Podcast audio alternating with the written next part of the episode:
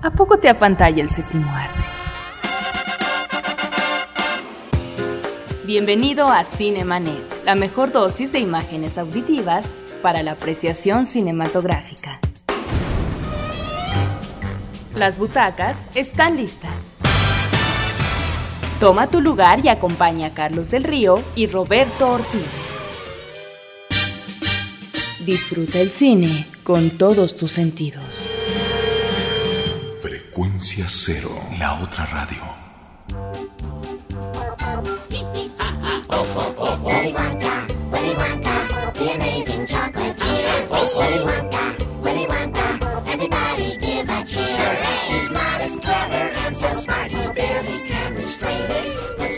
Ni más ni menos que con la canción de bienvenida de Willy Wonka, les damos nosotros nuestra bienvenida a Cinemanet aquí a través de Frecuencia Cero. Nuestro correo de voz 2455 5099. Yo soy Carlos del Río y saludo a mi amigo Roberto Ortiz.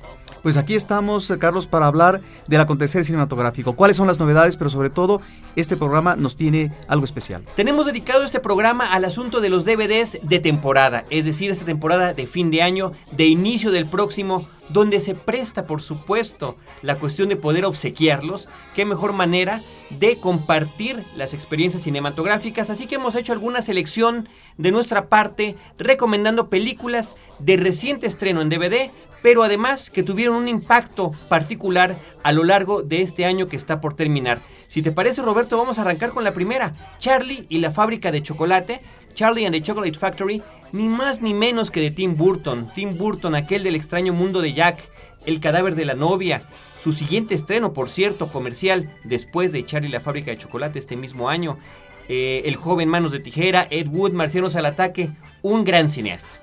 Un cineasta que nos presenta personajes eh, muy peculiares, Carlos. Diríamos a veces que son verdaderos freaks. Son personajes raros, excéntricos, como en el caso de Willy Wonka. Y que en el caso específico de Charlie y la fábrica de chocolate, el director Tim Burton se animó a presentar lo que serían los antecedentes biográficos. El personaje cuando niño para poder expli- no explicar al público, pero que él pudiera entender de alguna manera eh, por qué este carácter tan cerrado, tan apartado del mundo, tan excéntrico. Y eso, precisamente, decía Tim Burton, pues si tú tienes un papá como Christopher Lee, pues obviamente que hay un trauma de por medio. si tú tienes a ese padre, pues por supuesto que va a haber emociones reprimidas que solamente en el futuro tal vez vas a explorar o a tratar de remediar. Qué interesante que platique sobre esta aportación que él hace. La película está basada en un libro de Roald Dahl, un, libro para niños, en el que efectivamente esta parte de la infancia de Willy Wonka no existe. Sin embargo, es esta gran aportación que hace Tim Burton, claro, tra- trayendo a Christopher Lee, al gran Christopher Lee Roberto de las películas de los años 50, al uno de los eternos Drácula de la casa Hammer, que ahora, por cierto, en esta su etapa ya mayor de, pues ya prácticamente anciano, ha tenido muy buenos papeles, se ha podido aliar en varias películas a Tim Burton, ahí lo vemos como un personaje, como juez, al lado de Johnny Depp en la película El jinete sin cabeza, ahí está también en las películas del Señor de los Anillos con un personaje importante. Y bueno, como el conde Dooku, claro, una suerte de juego de palabras de su personaje de conde Drácula en las nuevas películas de Star Wars. Es esta eh, faceta de Tim Burton en la que recoge actores de este calibre, ya lo había hecho con el propio Vincent Vincent, Price. Price. en el cortometraje Vincent, en El joven manos de tijera, en Edward Scissorhands. Y bueno, pues tendríamos también que recordar que George Lucas lo hizo de una pequeña manera con eh, el personaje de Tarkin, Grand Moff Tarkin, interpretado por Peter Cushing, un actor Roberto que ya no pudo disfrutar, como su compañero actualmente lo hace Christopher Lee, de esta fama y de este momento. Y bueno, en el caso de Charlie y la fábrica de chocolate, encontramos, creo, Carlos, como otros de sus filmes, en el caso del joven Manos de Tijeras, un magnífico arranque. Un magnífico arranque, es extraordinaria, ¿verdad? La secuencia animada dentro de la fábrica, la música que no podía faltar de Danny Elfman. Danny Elfman que además no solamente hace la música incidental, sino que en este caso y de otras películas del propio Burton, ayuda haciendo la composición de ciertos temas musicales, como por ejemplo el que escuchamos al inicio de este programa, La bienvenida de Wonka a su fábrica, y que vamos a seguir escuchando algunos otros a lo largo de esta emisión entre cortes para darles un toquecito de eso. El asunto también del Ahí están esas bicicletas en las que ellos van a distribuir los anuncios sobre el gran premio que habrá, que son como las bicicletas de su primer película, de Pee Wee Herman. Está también el asunto de la inauguración de la fábrica, ese flashback, donde está Johnny Depp, quien fue, claro, Edward Scissorhands, estirando las tijeras y cortando el listón, emulándose a sí mismo, ¿no? O sea, ya tiene no solamente un propio estilo visual y narrativo, sino que también hace sus propias referencias a sus películas. Y referencias también a otras películas. No olvidemos que existe una escena donde inmediatamente nos imaginamos la película de Kubrick 2001, Odisea del Espacio. Claro, claro, claro. Quizá una de las escenas y música más referenciadas, más parodiadas. Eh, Quién sabe ahí, ¿verdad? Podría ser inclusive eh, no sé si uno de los momentos menos afortunados a lo mejor de la película, no lo veo particularmente mal, pero sí, efectivamente, es algo que ya ha sucedido y se ha visto en muchas ocasiones. Yo creo, Roberto, que es digno también destacar el papel de Freddie Highmore, este niño que aparece en el personaje principal de Charlie, el niño que pobre, que tiene la oportunidad de conocer esta formidable fábrica deslumbrarse y que además había trabajado con el propio Johnny Depp en la película de Buscando el País de Nunca Jamás, Finding Neverland, que dicen, según cuentan ya en los especiales de las producciones de la película, que eh, Johnny Depp insistió a Burton que él debería ser el protagónico. Está muy bien y que sirve obviamente como contraste, como comparación de este personaje mucho más humano en la infancia y los otros personajes que se están volviendo verdaderos monstruos en vida, precisamente por tantas anomalías y malas influencias que traen no solamente de su medio inmediato familiar, sino tal vez del medio social. Una película que visualmente deslumbra, que vale la pena ver y tener ahora tener la posibilidad de poseerlo en el formato de DVD. Charlie y la fábrica de chocolate. Estamos en Cinemanet. Vamos a escuchar, Roberto, en este corte la canción Augustus Gloop, que tiene que ver con el tema del niño gordito, aquel que se quiere aborazar, inclusive casi ahogarse en chocolate, con tal de ver saciadas sus necesidades de caramelo. Esto es Augustus Gloop. Volvemos.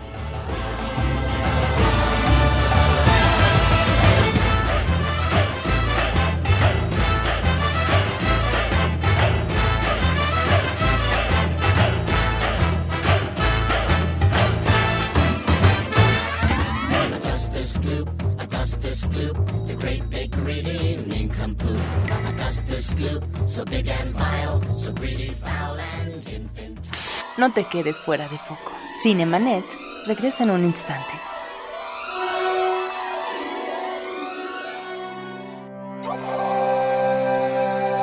Si de pronto piensas que la vida se convierte en un laberinto, Atrévete a fortalecer tus relaciones. noviazgo, Pareja. matrimonio, Comunicación, familia, desarrollo hijos. y educación. Porque la familia es el sustento de la pertenencia y seguridad, acércate a Formación Integral de la Familia en el 5295-2228. Juntos encontraremos las herramientas que necesitas para llegar a la solución. Escucha, ya está en calma. Tu iPod ha vuelto a la normalidad porque le has dado lo que necesitaba. Frecuencia Cero, la otra radio. La primera propuesta formal de producción de contenidos podcast en México. Frecuencia Cero. Cero.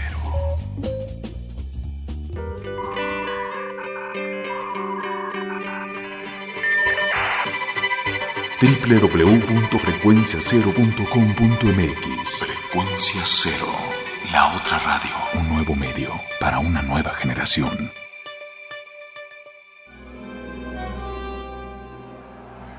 Historias múltiples en tiempos cortos. Cinemanet. Regresamos.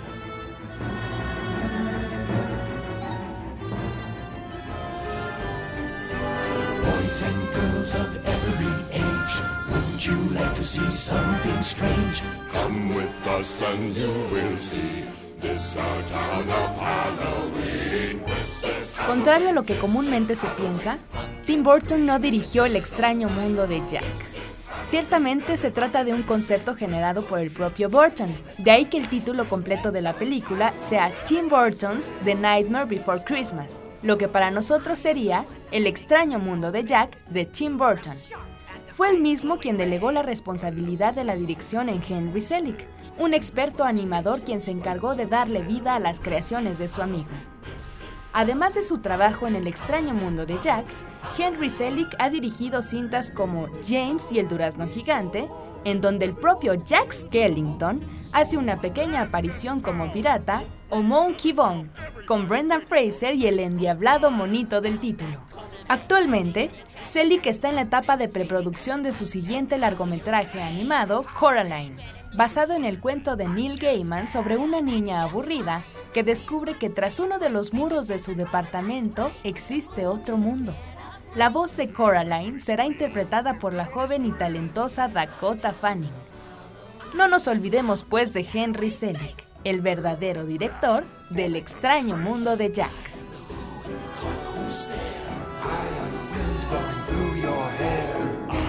Shadow on the moon at night, filling your dreams to the brim with fright. This is Halloween, this is Halloween, Halloween, Halloween, Halloween.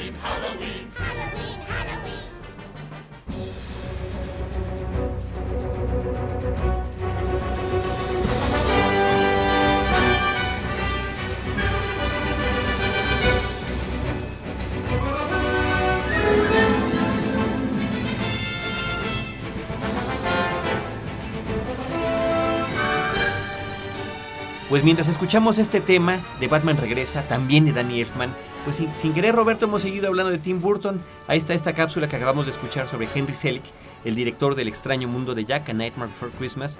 Y ahora pues quisiéramos comentar que a propósito del estreno en DVD de este film que fue espectacular y que además un hitazo en taquilla Batman Inicia, la casa Warner está reeditando las cuatro películas previas hay sobre el mismo personaje. Es decir, empezando con las de los años 80 de- del propio director Tim Burton, Batman y Batman Regresa, con Michael Keaton, que además eh, pues han sido remasterizadas en lo que tiene que ver con el audio. La presentación es muy atractiva, se ha jugado un poco con el logotipo de Batman y además traen un disco adicional cada una de las películas que realmente vale la pena para quienes quieran adentrarse, pues en el mundo de los cómo se hizo la película, entrevistas, hay unas cosas interesantísimas sobre el personaje de cómic, ¿no? Y toda su evolución, que creo que es una gran referencia hoy en día. Eh, se reeditaron las cuatro, pero realmente las que valen la pena son la 1 y la 2.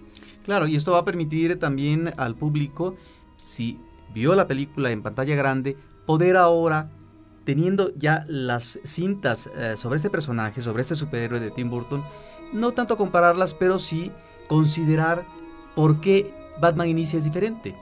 Porque estamos con las anteriores en un estilo muy personal y en esta película pues con un director también que tiene otra propuesta, no solamente con el tratamiento del personaje, sino también el manejo de las escenas y de la acción. Entonces, yo creo que es una buena oportunidad para poder hacer un balance. Efectivamente. Además, eh, Roberto, Batman Inicia, que ya vamos a entrar de lleno con lo que nos toca ahora, está protagonizada por Christian Bale, aquel actor que recordamos por Psicópata Americano, Roberto, por El Maquinista, sensacional película donde tuvo que bajar de peso para poder interpretar a ese trágico personaje y que ahora recupera toda su estructura física que lo ha caracterizado en otras películas para interpretar a Bruno Díaz o Bruce Wayne como se le conoce ahora, ¿verdad? Personajes diferentes que implican un reto para los actores y que, así como él, vemos a otros que intentan estas modalidades de personajes que lo ponen en escena en primera instancia. Yo creo que aquí estamos ante un Batman diferente al que nos ha mostrado con anterior Tim Burton, Carlos. ¿Por qué? Porque encontramos aquí la conversión de Bruce Wayne a Batman. Y esta conversión es una conversión difícil, dolorosa, traumática. Esto lo habíamos visto pero de otra manera en eh, la película inicial de Tim Burton. Aquí creo que vemos todo este proceso, esta necesidad, si no de salir al paso, de refugiarse a partir del entrenamiento de artes, de destrucción, etc. De tal manera que esta maquinaria de fuerza que al mismo tiempo se puede convertir en una máquina de autodestrucción, sirve para unos eh, fines nobles eh, de salvamento para la humanidad, etcétera, ¿no?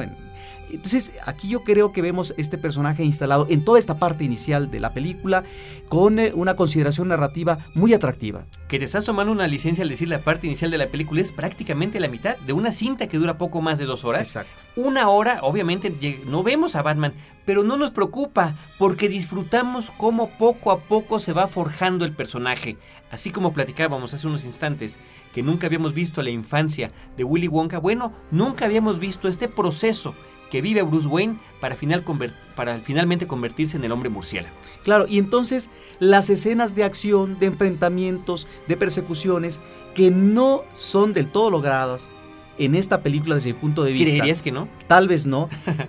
No nos preocupa tanto porque tenemos toda esta parte inicial que está muy bien lograda. Yo creo que está muy bien manejado todo el aspecto psicológico del personaje. Así es. Y quisiera ahorita entrar en otro detalle, Roberto. Qué gran reparto escogió el director Christopher Nolan. El, que- el director es aquel que hizo Amnesia o eh, Insomnia, una película también con Al Pacino. Aquí se trajo a Michael Caine para el papel de Alfred, a Liam Neeson, a Roger Howard, a Ken Watanabe, a Morgan Freeman, a Cillian Murphy, el protagonista de Exterminio, esta película sobre zombies en Inglaterra, a Tom Wilkinson, como en el papel de un mafioso, que es el de Full Monty, ¿no? Un hombre también que en su etapa madura empieza a ganar notoriedad a partir de una película cómica como esa.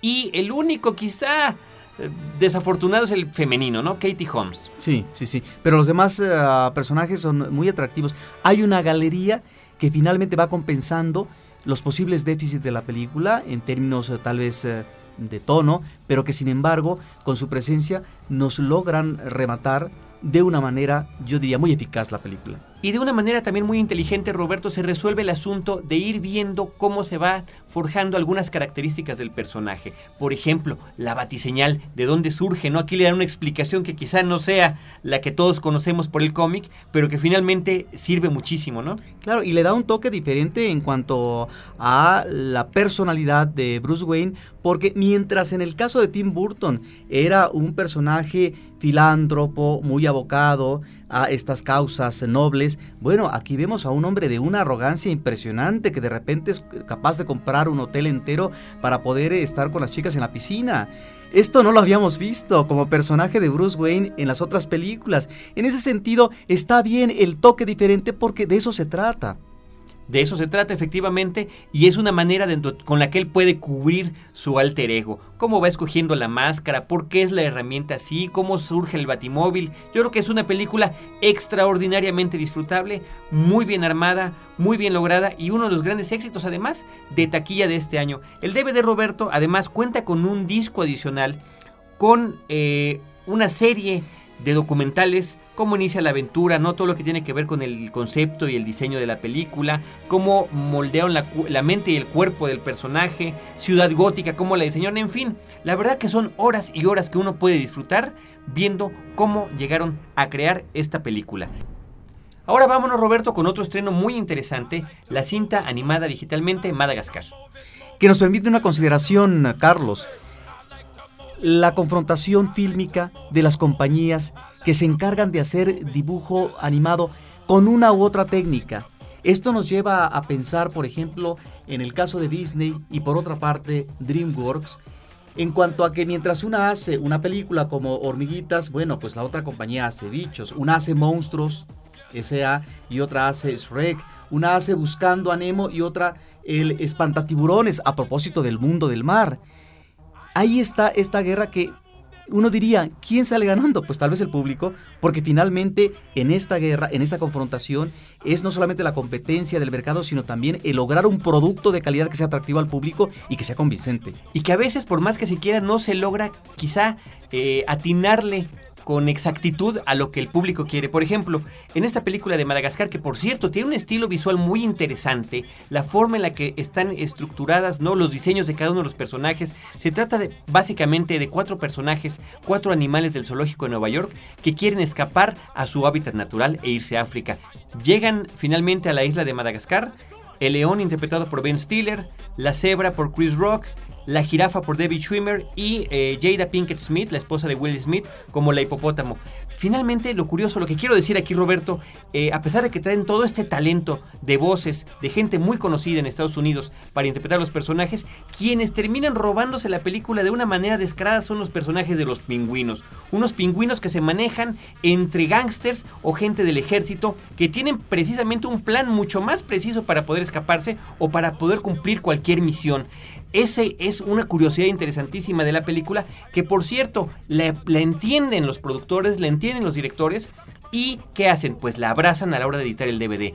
En este DVD viene una aventura nueva por completo de los pingüinos, una aventura navideña que se supone que es previa a todo este escape, muy bien lograda, muy interesante. Es una película, es un cortometraje además que estrenaron antes de la película de Wallace y Gromit. Y una película está constituida por escenas y algunas de ellas resultan muy sugerentes. Una de ellas tendríamos que mencionar, Carlos, es cuando vemos que está encerrado en una caja el león Alex y que poco a poco una especie de zoom back, de alejamiento de lo más pequeño a lo más grande, lo vemos junto con otras cajas, ¿no? a este león prisionero en un barco y saliendo de Nueva York. Esa es una escena, yo diría, que muy lograda en esta película. No, muy bien lograda. Además, ¿sabes qué otra cosa tiene? Se atreven a hacer una serie de homenajes a otras películas. Como por ejemplo a películas clásicas como El planeta de los simios. Ahí está una escena de león, ¿no? Construyen una estatua de la libertad de paja para que los puedan localizar, ¿no? Y encenderla cuando se acerque algún barco y que los puedan rescatar. Y resulta que sin querer se quema y ahí está el león tirado en el piso, en la arena, perdón, como Charlton Heston, este, lamentándose de lo que ha sucedido, ¿no? Hay otra escena donde sin querer se queda el león también clavado a un cactus en forma como de crucificado y cae en una cascada como en la misión. Y vaya, tiene así una serie de referencias a ciertas películas muy identificables que creo que el público adulto puede disfrutar y que los niños, bueno, disfrutan todo lo que tiene que ver con otro tipo de comicidad y eh, las aventuras de los personajes. Además, eh, este DVD viene obviamente con eh, el doblaje al español, viene la película en el original en inglés y una cantidad, a pesar de que es un solo disco, exagerada de materiales adicionales, todos divertidísimos. El director, por ejemplo, bueno, son dos directores, uno de ellos hizo Hormiguita Z, Ants, justamente que tú hace un poquito mencionabas, y el otro director es Tom McGrath, que él también hace algunas de las voces de los personajes. Hace, por ejemplo, la de Skipper, el, el pingüino principal, que es el que le va dando las instrucciones a los demás y él va diciendo un poquito de dónde tomó las referencias y qué es lo que se le había ocurrido. Trae también inclusive juegos interactivos para los niños, un DVD completísimo para la temporada. Y así nos podemos ir al corte, Roberto, escuchando la canción que cantan y bailan los lemures allá de fiesta en Madagascar, I Like to Move It. Musically, physically, woman oh, is nice, sweet, fantastic. Bitch upon the ocean, not a big Titanic. Oh, woman is oh, nice, sweet, fantastic. Bitch upon the ocean, not a big Titanic. Woman is nice, sweet, fantastic. Frecuencia cero, la otra radio. Sweet, fantastic. Bitch the ocean, not a big Titanic. Come on, I like them.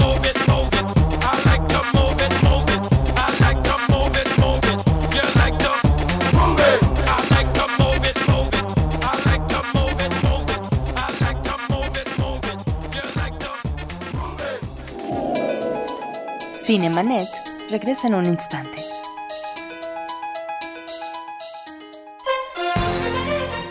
Interplanet presenta su nueva división.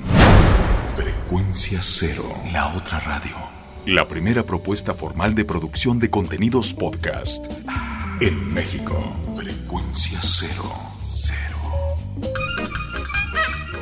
Para usted, amigo exigente, acostumbrado a la alta fidelidad y los buenos programas de radio, Frecuencia Cero le ofrece la solución que buscaba. Frecuencia Cero, la otra radio. Donde usted y su familia en todo momento podrán escuchar sus programas favoritos en cualquier reproductor de MP3. Oye, hijo, ya deje ese aparato, suéltalo. Escúchelos ya. En el automóvil, hogar u oficina, incluso en un día de campo. Ya lo sabe, podcast La Otra Radio. Encuéntrelos en frecuenciacero.com.mx. Hijo, ven acá, que te estoy hablando, apágale ese aparato. Ven acá, pequeño demonio. Llama a nuestro correo de voz 2455 5099. Frecuencia cero, la otra radio. Porque la radio se está quedando sin oyentes. Fin del flashback. Estamos de regreso.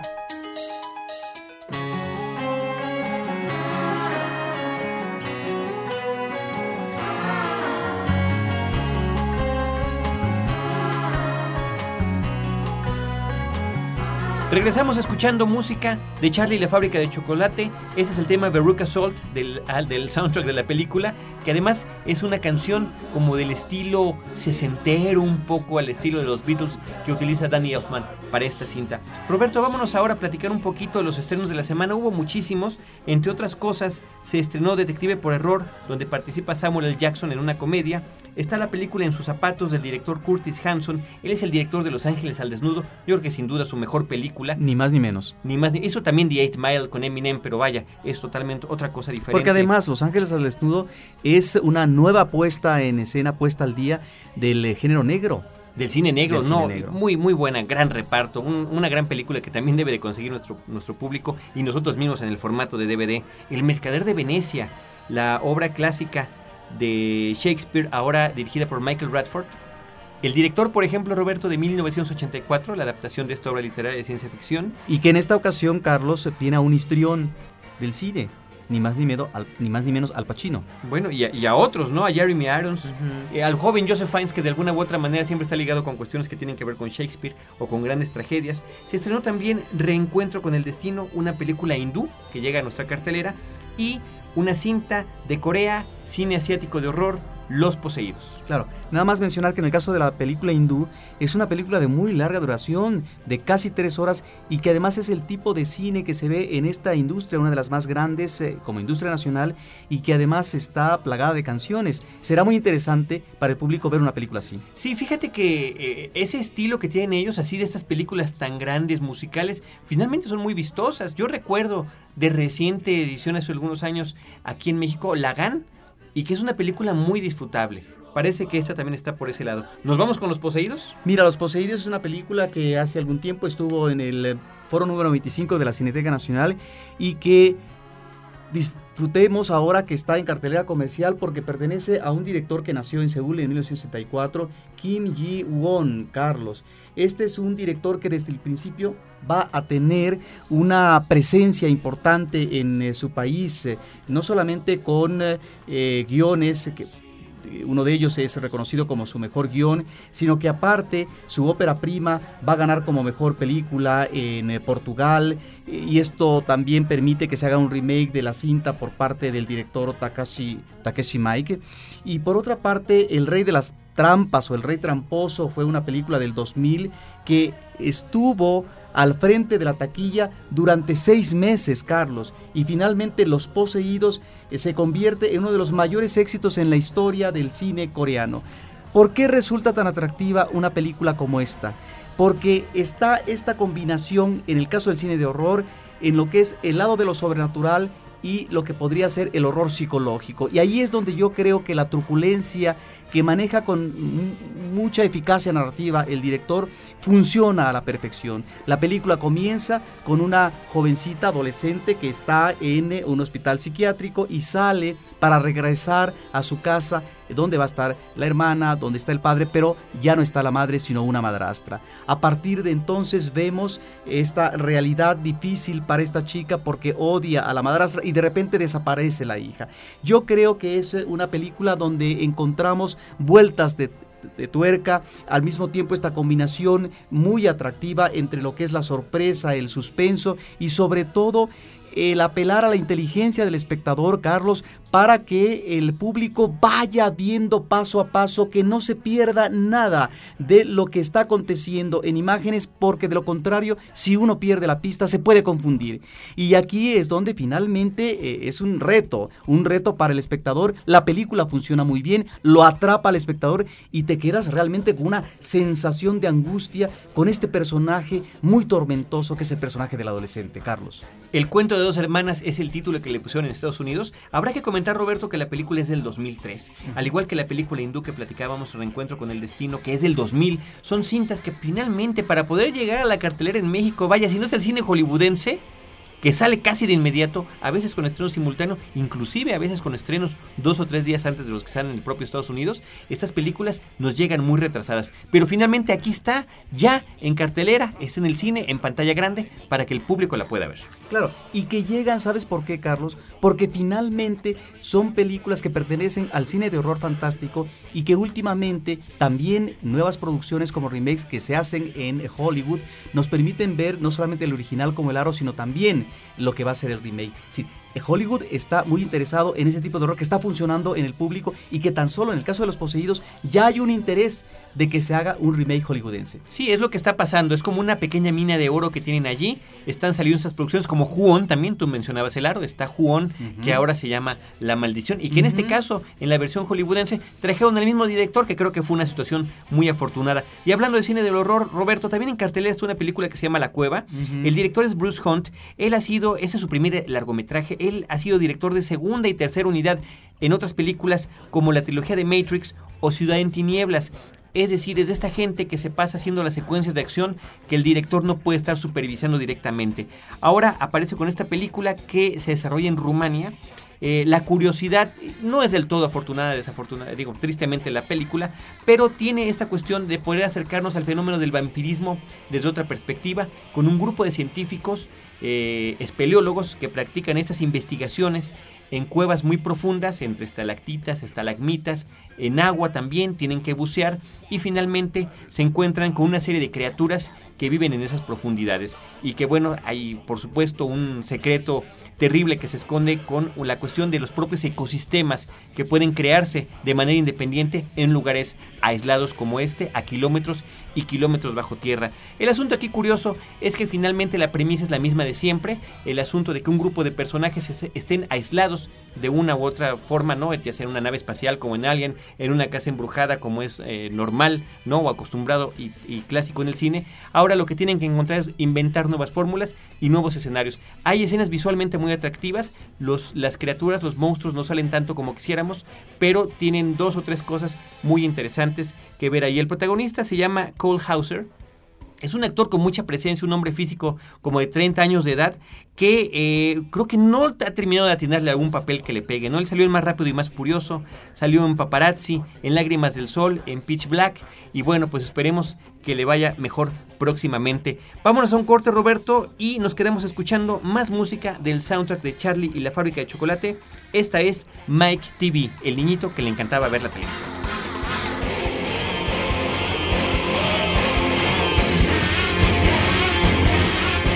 Frecuencia cero, la otra radio. It the senses in the head. It keeps imagination dead. It clogs and clatters up the mind. It makes a child so dull and blind. So dull, so dull.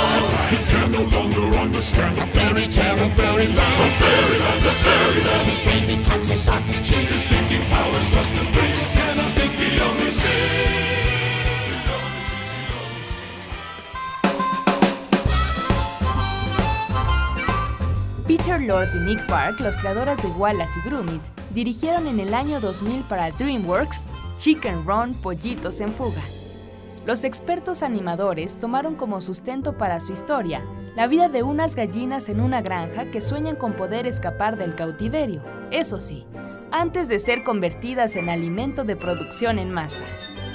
El resultado es una de las mejores parodias y homenaje simultáneo a las épicas películas de campos de prisioneros de la Segunda Guerra Mundial, muy al estilo del Gran Escape, El Puente sobre el Río Kwai o Barranca 17. Se trata más bien de figuras moldeadas en silicón, cubiertas de látex y con cabezas y manos, o mejor dicho, alitas, de plastilina que fueron fotografiadas cuadro por cuadro.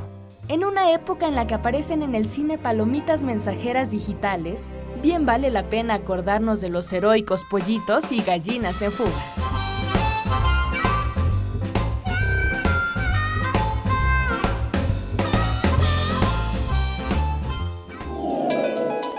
Cinemanet regresa en un instante.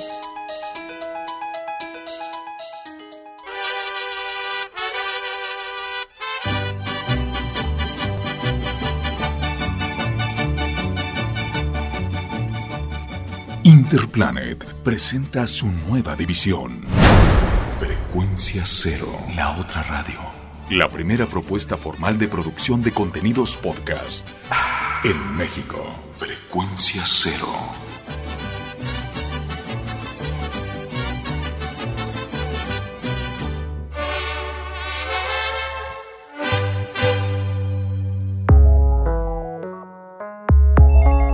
Llama a nuestro correo de voz 2455 5099. Frecuencia cero. La otra radio. Porque la radio se está quedando sin oyentes. Historias múltiples en tiempos cortos. Cinemanet. Regresamos.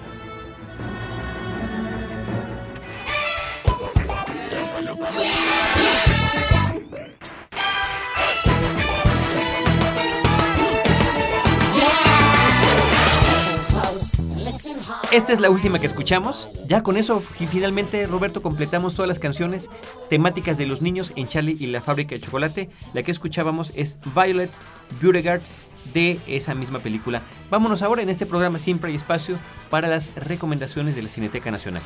Mencionarles al público que todavía continúa la muestra internacional de otoño 2005, la número 46, y que hay varias películas que el público no solamente puede ver en las dos salas destinadas a esta muestra en Cineteca, sino también en un circuito muy amplio metropolitano, Carlos, donde están eh, las salas eh, culturales eh, de instituciones como el Politécnico Nacional, como la Filmoteca de la UNAM, sino también otras salas que son comerciales de las cadenas más importantes. Eh, hay una película que yo quisiera mencionar de esta muestra que se llama Camina sin mí. Es una cinta producida por Francia, Israel e Italia del 2003. Es una película que nos ubica en 1984 con eh, los eh, refugiados eh, de- del Sudán, miles de ellos que se encuentran ahí sin posibilidad de salida, niños muriéndose de hambre, no obstante la atención médica de ellos, pero que finalmente tienen, realmente, tienen situaciones muy difíciles de vida. Y hay un grupo de judíos etíopes. Y entonces eh, el gobierno de Israel propone un rescate de estos judíos etíopes en una operación que se llamó Operación Moisés. A partir de entonces, un niño que está destinado para que dé ser este campo de refugiados, su madre lo avienta para que salga y pueda tener un mejor destino y el niño pasa su infancia y también adolescencia, juventud, eh, parte de su juventud en Israel. Entonces es una película eh, que nos remite a que no solamente al destino individual de una persona, sino este destino que está obviamente asediado, circunscrito, determinado por la historia regional, en este caso de Israel y los conflictos que ello entraña y sobre todo el problema de el- arraigo cuando tú sales de tu país, el problema de la discriminación, etcétera. Es una película interesante, creo que tiene algunas fallas en cuanto a su enfoque melodramático, pero finalmente encontramos el desarrollo del personaje eh, con alguna serie de interrogantes sobre esta falta de identidad cuando tú sales de este país y tal vez jamás vas a regresar a él. Es una eh, producción que además tuvo premios internacionales. Hay que decir el título una vez más, Roberto, para que el público la pueda buscar en su cartelera. Camina, camina sin mí. Ese es el título de esta película. Y luego tenemos, yo diría, una de las cintas más atractivas que se llama Dear Wendy, una coproducción entre Dinamarca, Alemania, Francia y Gran Bretaña, ni más ni menos que de Thomas Winterberg, este director que inicia el grupo Dogma. Y bueno, eh, debemos decir que aquí el guion corresponde también a el hacedor o el impulsor de este grupo vanguardista, Lars von Trier. Es una película muy interesante que uno diría, bueno, ¿por qué esta idea tan original no se había ocurrido?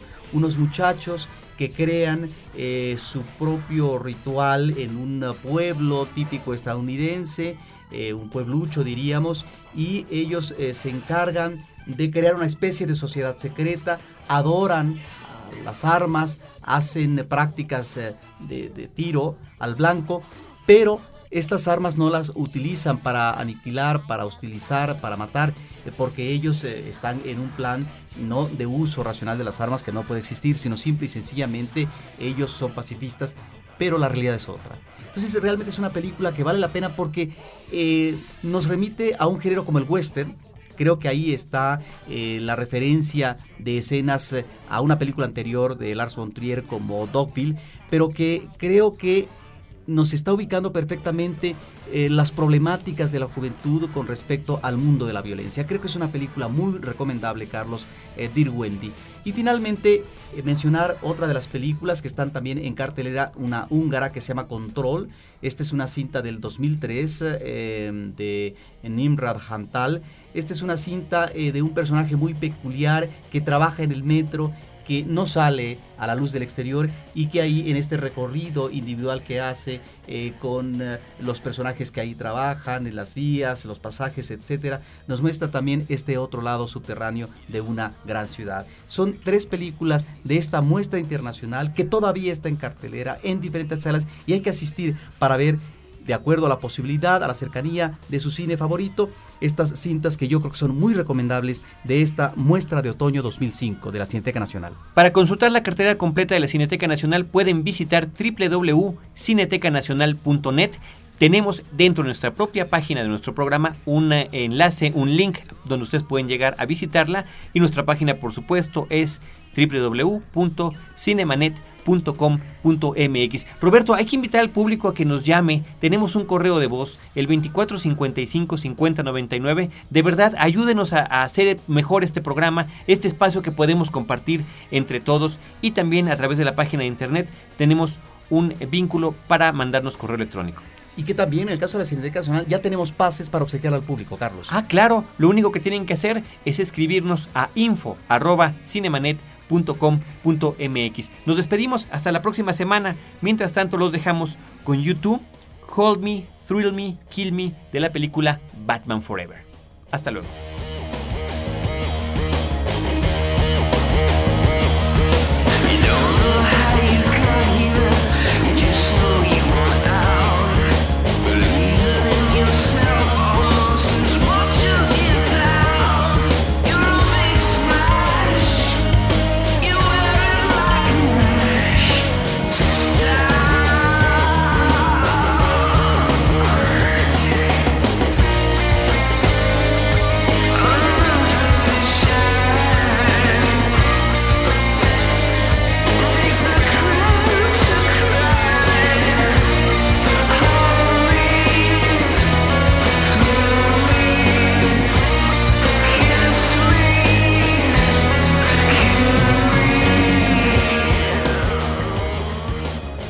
Los créditos ya están corriendo.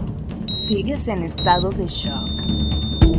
Cinemanet. Cada semana, un nuevo programa comentando las películas que sacuden tus emociones. Cinemanet. Solo en frecuencia cero. Frecuencia cero. La otra radio.